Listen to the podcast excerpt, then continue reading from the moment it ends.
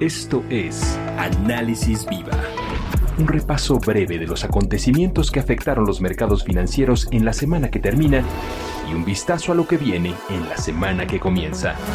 Análisis Viva. ¿Qué tal? Bienvenidas, bienvenidos. Mi nombre es Salvador Leal y les doy la bienvenida al podcast semanal de la Bolsa Institucional de Valores Análisis Viva. El día de hoy nos acompaña José Carlos Sánchez Molotla, Mexico's Senior Economist de HSBC. Muchas gracias, José Carlos, por estar con nosotros en este Análisis Viva. Hola, ¿qué tal Salvador? Muchas gracias a ustedes, gracias por la invitación. Es un gusto poder estar con ustedes y poder platicar un poco de los temas más relevantes que hemos estado viendo últimamente en la parte económica. Si te parece bien, comencemos con el que pareciera ser el tema de moda y que tiene que ver con la inflación, desde luego, y cómo el crecimiento ha estado involucrado en estos números a la alza de tan importante factor. Platícanos, José Carlos. Y claro que sí, con mucho gusto, Salvador. Mira, creo que ambos temas son bastante relevantes, sobre todo por los tiempos en los que estamos actualmente. Como bien sabes, acabamos de tener la decisión de Banco de México, ¿no? El día 11 de noviembre, y fue una decisión que de alguna manera involucra el desarrollo y la evolución de ambos temas. Por un lado, si volteamos a ver los últimos datos de crecimiento que tenemos, son datos que han sorprendido a la baja, digamos, desde que empezamos a ver, por ejemplo, el dato preliminar del PIB que salió hace algunos días vimos una sorpresa negativa a la baja. Ahí el mercado, el consenso de economistas estaba esperando ver, pues digamos, nulo crecimiento con respecto al trimestre anterior. Sin embargo, lo que los números mostraron fue una ligera contracción, lo que de alguna manera nos hace pensar si es que la recuperación está llegando a su fin o si solamente se debe a factores muy particulares, ¿no? Que pudieron haber afectado, digamos, el desempeño en los meses de agosto y de septiembre.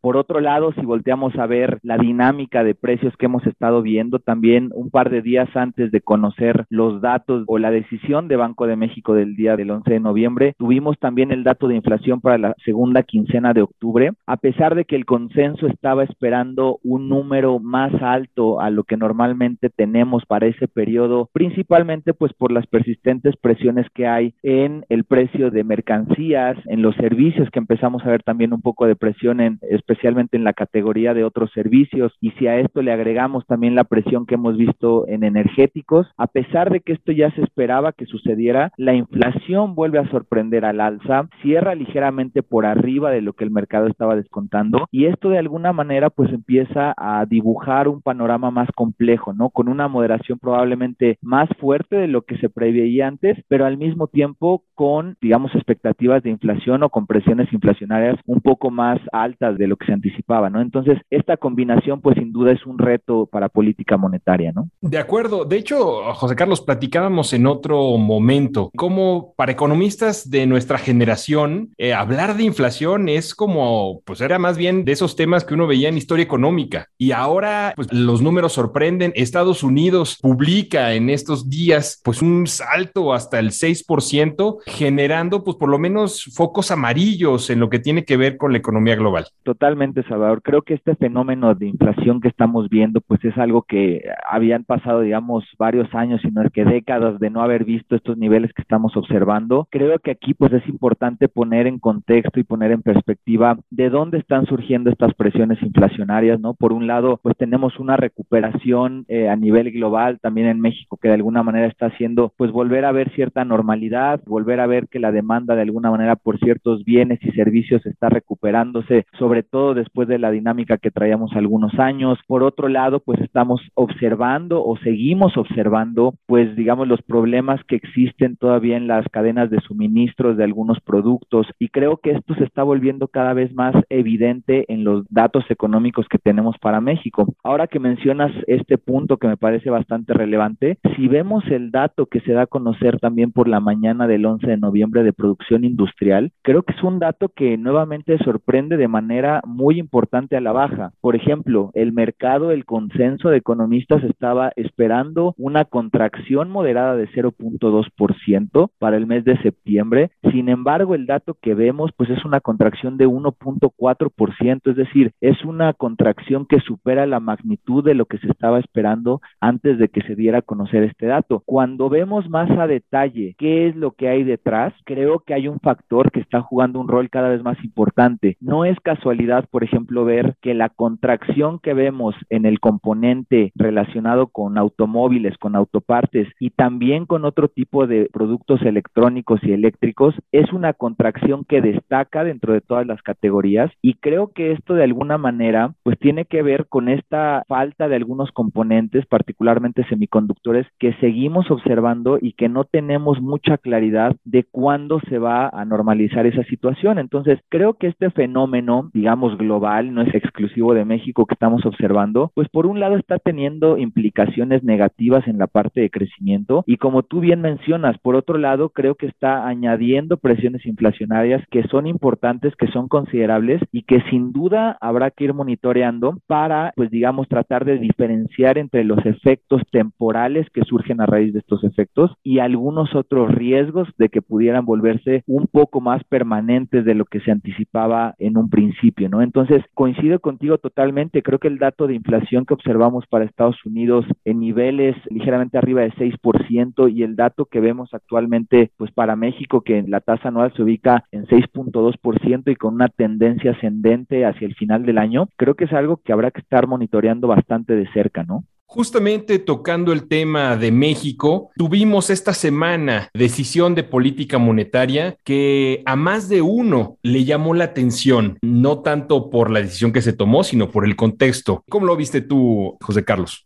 Claro que sí, Salvador, es un excelente tema. Mira, nosotros en ese sentido teníamos un punto de vista que estaba un poquito diferente a lo que traía el consenso de los economistas. Nosotros en particular creíamos que podría haber condiciones para acelerar el ritmo de subidas por parte de Banco de México. Ahora, este punto de vista que teníamos, digamos, como te mencioné, era diferente de lo que traía el consenso. En realidad, el consenso estaba anticipando pues la subida de 25 puntos base, nosotros traíamos 50, pero la verdad es que después de ver los números de crecimiento y después de ver, pues digamos que una buena parte de las presiones inflacionarias que estamos viendo son temporales, no nos iba a sorprender ver una decisión, digamos, de subir solamente 25 puntos base. Lo que más nos llamó la atención del comunicado que observamos es, pues que prácticamente no vimos ningún voto por acelerar el ciclo, es decir, fue una decisión que se toma con cuatro votos por subir 25 puntos base y un voto por no subir la tasa. Y creo que de alguna manera esto refleja, pues digamos, una postura más cautelosa de la que pensamos por parte de Banco de México en cuanto al ritmo de subidas que podríamos estar esperando hacia adelante. Para nosotros, como te mencionaba, más allá de la magnitud de 25 puntos base, que es lo que traía el consenso de economistas, creemos que lo más destacable es ver esta composición y ver de alguna manera la manera en que se están leyendo estas presiones, ¿no? Donde parece ser que eventualmente en el mediano y el largo plazo se, disiparán y esto es lo que creemos que, es más destacable del comunicado, ¿no? También aquí mencionar pues que esta decisión viene por debajo de lo que estaba descontando la curva local en México, ¿no? La curva estaba un poco más inclinada a que pudieran ser 50 puntos base de ajuste para esta reunión. Entonces creo que, que lo que hoy observamos de parte de Banco de México es un mensaje importante, es un mensaje de decir vamos a seguir ajustando probablemente si es que la inflación sigue presionada, pero siempre tomando en cuenta el ritmo y la gradualidad que hasta el momento hemos mantenido, ¿no? Aquí nada más mencionar, pues esta es la cuarta decisión consecutiva en la que se ajusta la tasa de referencia hacia arriba, pero es la cuarta decisión en la que se hace en la misma magnitud de 25 puntos base. Entonces, creemos que el mensaje de hoy también es mantener esta gradualidad, por lo que yo te diría que para la Junta de diciembre probablemente, dado que nosotros en, en HSBC estamos esperando que la inflación siga subiendo en noviembre y en diciembre y toque un pico probablemente hacia finales del año, pues estaríamos esperando una subida adicional de 25 puntos base, ¿no? Pero esto es importante ya que nosotros estábamos pensando antes de la decisión de hoy que podrían haber sido 50 puntos base en noviembre y 50 puntos base en diciembre, ¿no? Entonces es destacable, digamos, este ajuste que estamos haciendo a raíz de esta gradualidad y a raíz de este tono un poco más cauteloso que percibimos por parte del Banco de México en el ritmo de normalización.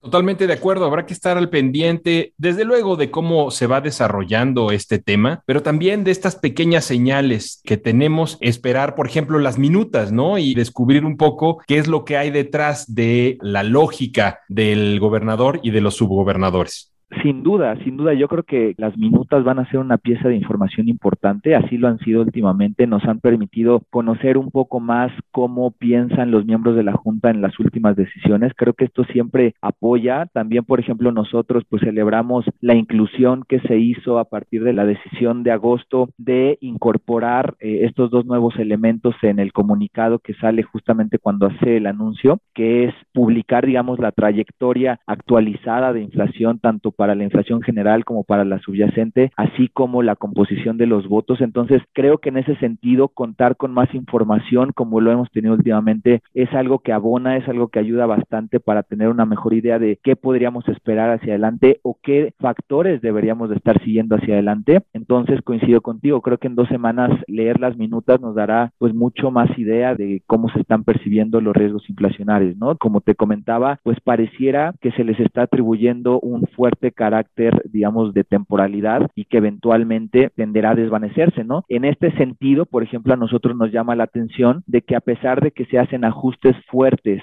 en la trayectoria de inflación para los siguientes trimestres, en particular para el cuarto trimestre del 2021 y para los tres primeros trimestres del 2022, destacamos que para el último trimestre del 2022 se hace una ligera revisión a la baja, ¿no? En el número promedio esperado para este último cuarto trimestre. Entonces, creo que esto denota de alguna manera que los riesgos que se están percibiendo para la inflación a raíz de las presiones que hemos visto últimamente, pues están concentrados en los siguientes 12 meses y probablemente, como lo vemos en la nueva trayectoria, hacia finales del 2022, veamos que se disipan de manera inclusive un poco más rápida de lo que se esperaba en la decisión anterior, ¿no? Entonces, creo que esto también sin duda va a ser algo importante a monitorear pues seguiremos dándole atención a esto y te agradecemos por lo pronto. Muchas gracias por este análisis tan claro. Muchas gracias por estar acompañándonos en este episodio de Análisis Viva, José Carlos. No, muchas gracias a ustedes, Salvador. Muchas gracias a Viva por esta oportunidad, por este espacio. Un gusto y cualquier cosa, por acá andamos.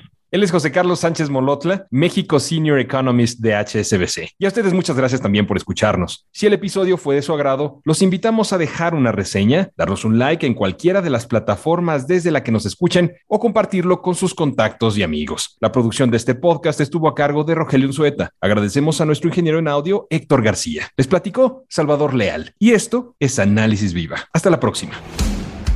Análisis Viva suscríbete a nuestro podcast y visita nuestro sitio web www.viva.mx para que obtengas la información más completa de los mercados en México. Análisis Viva es una producción de la Bolsa Institucional de Valores.